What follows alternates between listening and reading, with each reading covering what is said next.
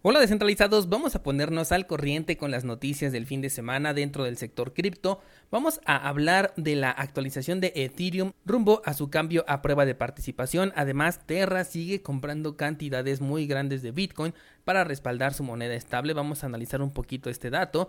También Trezor, una de las carteras en hardware más populares, va a implementar un servicio de compra directa de criptomonedas desde su plataforma y el servicio de Rappi busca implementar pagos con criptomonedas, pero atención con las letras chiquitas. Además vamos a hablar del Banco de España y de un tema de seguridad bien bien importante. Hola de nuevo y bienvenidos a Bitcoin en español. En este podcast adoptamos la filosofía de una economía sin intermediarios, una interacción económica punto a punto que nos permite transferir valor sin ninguna clase de restricción.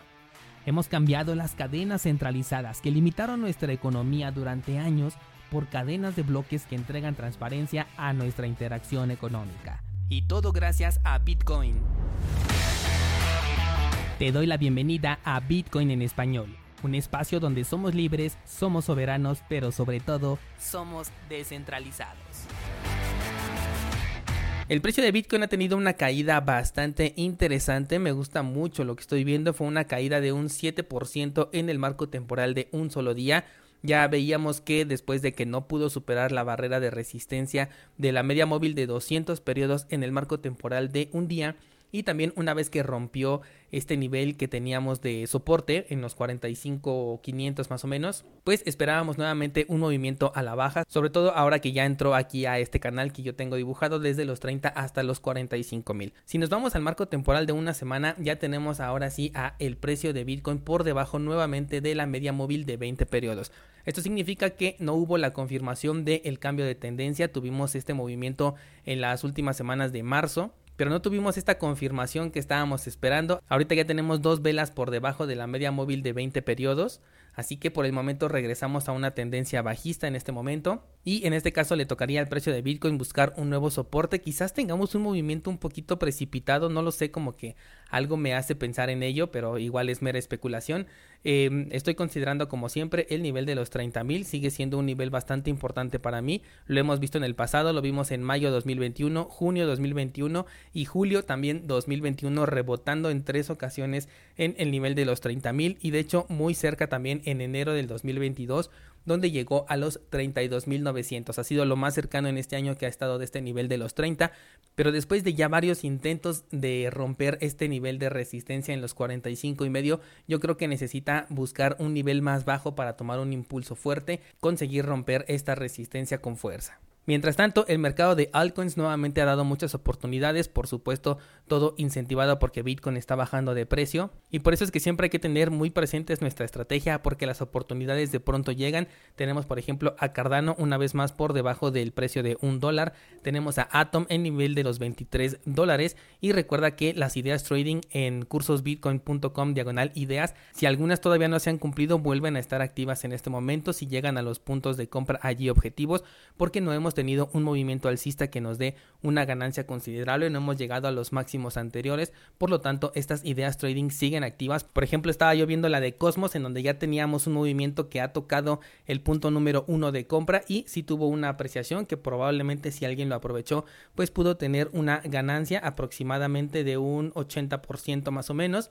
En este momento vuelve a tocar el punto de compra y todavía tengo dos puntos de compra por debajo ahí estipulados si es que en este momento la tendencia bajista del mercado hace que el precio pues siga cayendo, ¿no? Así con diversas criptomonedas que están allí publicadas, así que si tienes suscripción a cursosbitcoin.com te sugiero que le des una revisada porque puedes encontrar cosas bastante interesantes. Vámonos con las noticias y comenzamos con Ethereum quien avanzó en su transición a la prueba de participación una vez que activó con éxito una bifurcación que le pusieron el nombre de Shadow. Esta bifurcación se hizo el día de ayer en la red principal y permite que se le realicen pruebas de estrés a Ethereum para poder ver cómo funciona ya con esto de la transición a la prueba de participación. Los desarrolladores lo catalogan como una bifurcación exitosa, dice que esperaban aprender mucho de esta transición y la próxima semana aproximadamente se pasaría con pruebas de sincronización en contra de esta bifurcación que se lanzó el día de ayer.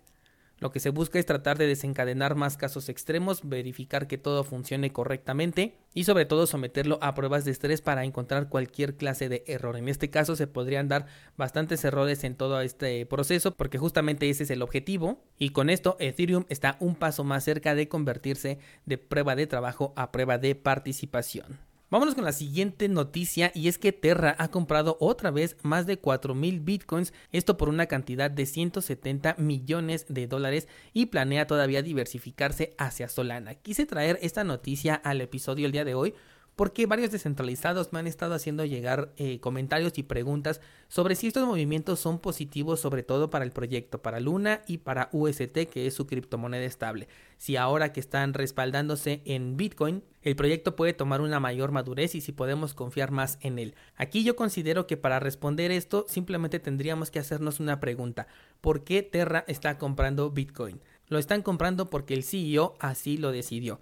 Así es, hay una persona que está decidiendo todos estos movimientos, también hay una fundación que es la Luna Foundation Guard, la cual está encargada de respaldar todos los bitcoins que en este momento se están agregando hacia la tesorería y esta es una organización que es sin fines de lucro y tiene una sede en Singapur.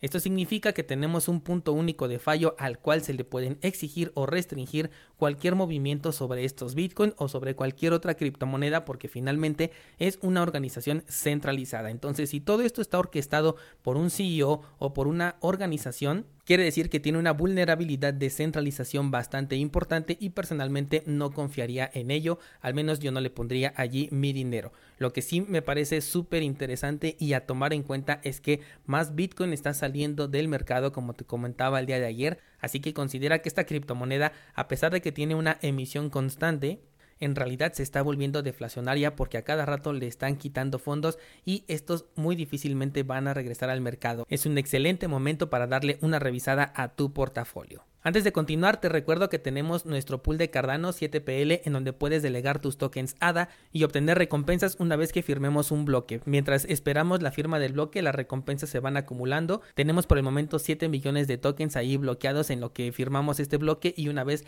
que se logre la firma, pues se va a distribuir de acuerdo a el tiempo que has estado participando todo de manera automática y conforme lo marca el protocolo. También tenemos la página de minteo de tokens NFT en la red de Cardano. Ya Snoop Dogg hizo su colección de tokens NFT en Cardano y tú también lo puedes hacer utilizando esta plataforma.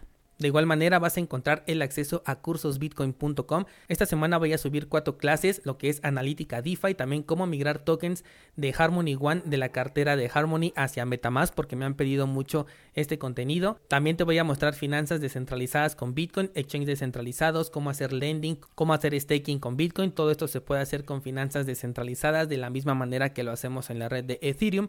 Y por último, el viernes concluimos con el curso de exchanges descentralizados para darle paso a un nuevo curso, pero esto lo veremos la próxima semana.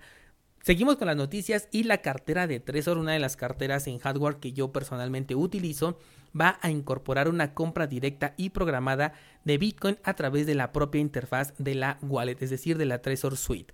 Esta es una opción que me parece interesante, pero solamente si agregaran la opción de comprar otras criptomonedas y no específicamente Bitcoin. Y esto lo digo porque esta función que van a agregar pues te va a permitir comprar directamente con tu tarjeta de crédito o débito, va a utilizar una plataforma que te va a permitir vincular tu cuenta bancaria y directamente comprar Bitcoin desde allí y enviarlo pues a tu Trezor. Solo lo utilizaría si me permitiera comprar monedas estables y sobre todo algunas que no tengan comisiones altas, por ejemplo la Binance USD.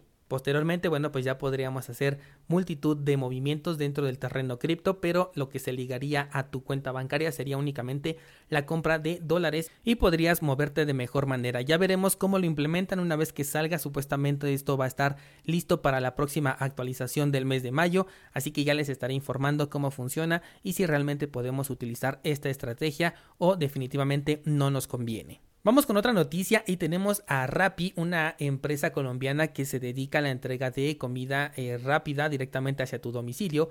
Y es que dice que va a comenzar a aceptar pagos con criptomonedas, específicamente va a comenzar este experimento con Bitcoin. Para esto se va a unir con dos empresas, la primera es Bitso y la segunda es BitPay y te va a permitir convertir tus criptomonedas en tokens o bueno como le llaman ellos en créditos de Rappi con los cuales vas a poder acceder a sus servicios de la compra de comida. ¿Esto significa que está adoptando criptomonedas? La verdad es que no, porque no ocurre ninguna transacción en la blockchain. Es lo mismo que utilizar cualquiera de las tarjetas de los servicios eh, centralizados, como por ejemplo la de Coinbase o la de Binance, en donde una vez que tú les entregas tus criptomonedas, tú ya no tienes criptomonedas, solamente tienes un balance digital visible en tu aplicación y con ella pues puedes comprar cualquier cosa con tu tarjeta, en este caso de débito, pero la compra se está efectuando completamente en fiat y en este caso pues como estás comprando créditos, es como si tú ya hubieras prepagado cualquier cosa que fueras a comprar y tampoco lo estás comprando directamente con criptomonedas porque esas criptos ya le pertenecen a la empresa con la que estás trabajando que en este caso sería Bitso o la otra de BitPay, y ellos ya con dinero fiat se encargarían de hacer la transacción por detrás, una transacción que tú ya no verías directamente con la plataforma de Rappi. Para ti únicamente se visualizaría como un saldo digital ahí en tu pantalla, pero no se están utilizando criptomonedas. Tú al entregárselos a Bitso o a BitPay prácticamente se los estarías vendiendo y en ese momento accedes a un saldo digital. Vamos con la siguiente noticia y el Banco de España ha advertido a los usuarios que los bancos españoles pueden bloquear las compras de criptomonedas si así lo consideran adecuado. Aquí nos dice el artículo que el Banco de España especificó que los bancos que operen en el país tienen la facultad y capacidad de bloquear cualquier compra de criptomonedas si consideran que deben, entre comillas, proteger a sus clientes o si perciben que su seguridad está en riesgo. En otras palabras, si el Banco de España identifica que tu seguridad está en riesgo, lo primero que va a hacer es dejarte sin tu dinero. Se están apalancando del hackeo que hubo en Axie Infinity donde se robaron 560 millones de euros para recordarle a las personas que el uso de criptomonedas es de alto riesgo y que además tienen un riesgo de suplantación de identidad. Esto es completamente ingenuo. Sabemos que dentro de las criptomonedas no utilizamos una identidad realmente a menos que utilicemos un banco cripto que sería un exchange centralizado, el cual sí nos pide una identidad, pero como acabamos de decir hace un momento en el caso de Rappi, una vez que entregamos nuestras criptos a un exchange centralizado, ya no estamos usando criptomonedas, sino únicamente saldos digitales que se van actualizando en nuestras plataformas. Pero bueno, el Banco de España siempre está recordándoles a los usuarios que es muy inseguro que metan su dinero dentro de un exchange, tan inseguro que hasta ellos mismos te lo pueden bloquear. Y por último quiero comentarte algo bien importante de centralizados y es que el software de Pegasus ha sido utilizado nuevamente para hackear a usuarios de iPhone con fines de obtener información personal de ciertos objetivos. Esta noticia realmente no tiene que ver con criptomonedas, al menos la que estamos hablando de, del hackeo a los usuarios de iPhone, pero sí lo voy a relacionar por dos motivos. El primero es que muchas personas me han dicho que si las carteras en software utilizadas en un iPhone específicamente son más seguras por el hecho de que iPhone pues es un sistema cerrado y es mucho más seguro que Android.